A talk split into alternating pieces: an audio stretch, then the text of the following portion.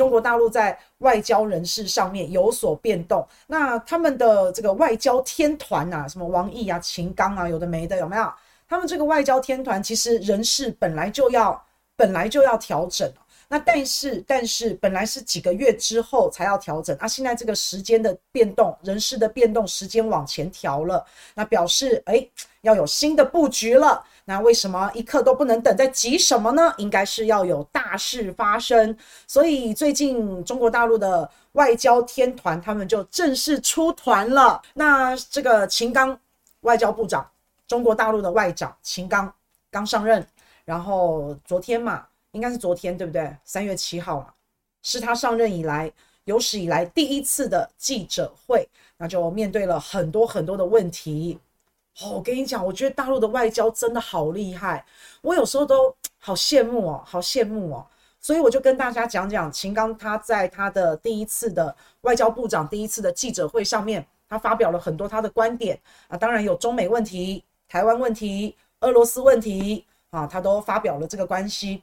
那因为之前大家还有印象的话，中国大陆的外交大家都说他是战狼外交，战狼外交嘛。那战狼外交其实并不是在夸奖他、因为战狼就是表示哇，他们很嗜血，很凶哎，就派哎呢。好，那个意思是这样，战狼外交是很硬的，是硬碰硬的，是很强硬的。然后人家骂你就堵回去，有没有？想吵架来呀、我不忍了。好，所以战狼外交的意思是这样。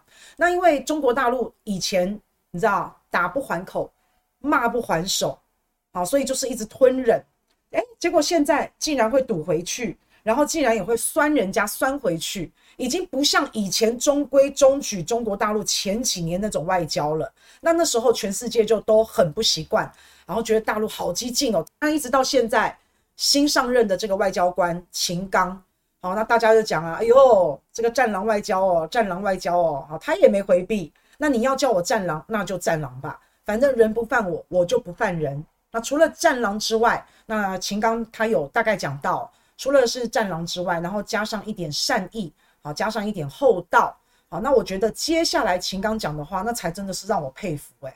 好，秦刚说，现在啊，这个当道，这个世道是豺狼当道，恶狼来袭，所以中国外交官必须与狼共舞，有没有？人家说他是战狼，人家说秦刚秦刚是战狼，这其实带一点贬义，根本不是夸奖他。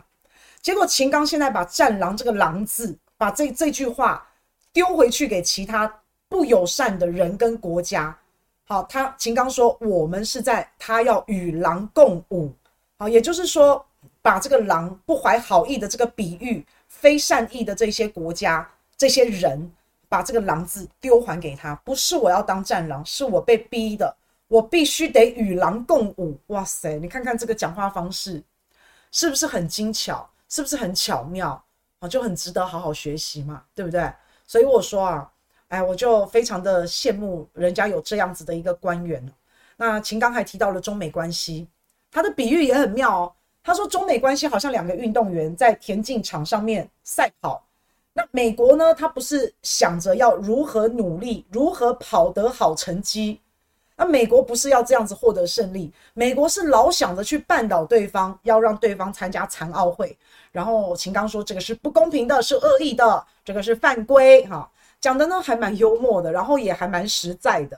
所以强硬的话讲完之后啊，讲到中美关系，除了说美国你是田径场上赛跑，你的不守规则、不公平、犯规之外，那他还讲了一些比较柔软的，好，比较跟比较接地气的，譬如说秦刚提到一些小故事。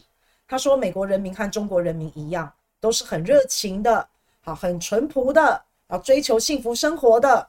那他就提到一个例子，他说洛杉矶有一个码头工人，这个码头工人呢，全家老小就是生计跟依靠都是依靠着中国大陆的货运贸易，因为他是码头工人嘛，他要去卸货、上货、下货，他要这就是依靠着中国的船只、中国的贸易，他才得以有工作，才能够养家。”那这个码头工人他根本不懂政治，然后他也不想搞阵营对抗，他不过就是想要好好的赚钱，好好的生活。那他如果要赚钱要生活，他就必须跟中国维持好这个贸易的关系，他才能够赚到钱。好，那这个是秦刚举的第一个例子。那第二个例子，他就举到一个农民的例子。这个农民是美国的农民啊，在美国的农民说，这世界上还有很多很饥饿的人，所以他要多种点粮食。那秦刚举出了这样子的一些小例子，都是很接地气的，而且都是跟这个人民民生非常贴近、非常相关的议题啊。种粮食就是要活下去嘛。我们我们是人嘛，我们就要吃东西嘛，要吃得好嘛，要活下去嘛，就是这样。所以这些小老百姓啊，这些接地气的话，你想想，我们小老百姓也是啊。我们哪里想要管什么大国竞争、大国对抗啊？我们不过就是就是想要安居乐业，过个好日子，就是这样而已嘛。所以国与国之间，其实有时候不只是竞争对抗。啊，不只是外交，不只是政治，不只是军事，啊，不只是这一些东西。那有时候你站在一个人最基本的一个立场来看，人跟人之间的一个平等、一个交流，啊，可能才是我们百姓最想要的。然后也是一个好的政治家应该要重视的角度，就以民为本嘛，其实就是这样。那后来他还有讲到台湾啊，讲到台湾的时候呢，这秦刚就拿出了一本《中华人民共和国的宪法》。然后他拿着中华人民共和国的宪法说：“台湾是中国领土不可分割的一部分。”好然后这个我听了以后，我是觉得有点怪怪的，因为我们读的是中华民国的宪法嘛。啊，中华民国的宪法，我们自己台湾哦，中华民国的宪法写的是统一嘛。可是那是我们要统一中国大陆啊。中华民国比较早创立。比中国大陆、比中华人民共和国还要早创建，好吗？所以我们才是正统的，我们才是爸爸，好吗？好，所以还是要搞清楚一下那个关系啊。正统的是中华民国，我们是爸爸。那中国大陆呢？人民共和国，哈，你们可以说是儿子也好，是兄弟也好，是弟弟也好。但是现在弟弟的宪法，或或是儿子的宪法。然后再说爸爸是儿子的，啊、不是很奇怪啊？所以抱歉了，抱歉，因为在我们中华民国的宪法当中，其实我们是不承认你们中华人民共和国的，其实是这样。而且以我们的宪法为准，以中华民国的宪法为准的话，那中国大陆你可是我们不可分割的一部分哦！哈、啊，讲了自己都觉得心虚啊，是吧？没办法，实力没有人家强，就是这样。但是喊还是要喊嘛，你不能不不让我讲两句嘛，对不对？我讲两句，我还是讲。好，那只是因为台海现在的局势啊，是真的蛮紧张的。啊，局势就是一直不断的升级，一直不断的升级。啊，确实确实现在我们就很缺兵嘛，啊，就招不到人。那为什么招不到人？为什么大家都不愿意当兵？为什么？为什么不当兵？不是很爱打仗？为什么不当兵？台派的绝亲去哪儿啦？还是你们只会叫人家当兵，然后自己就不去当兵？那当你喊出抗中保台的时候，那你就赶快签下去当兵啊，不是这样吗？还是你不想当那个一定会被打败的军人，是吗？哎，我讲真的，抗中保台都变成和平保台了，是不是？没有人想打仗啊。零九万闪灵乐团他们也都不想打仗啊，都不当兵啊，都跑去从政啊，不是这样吗？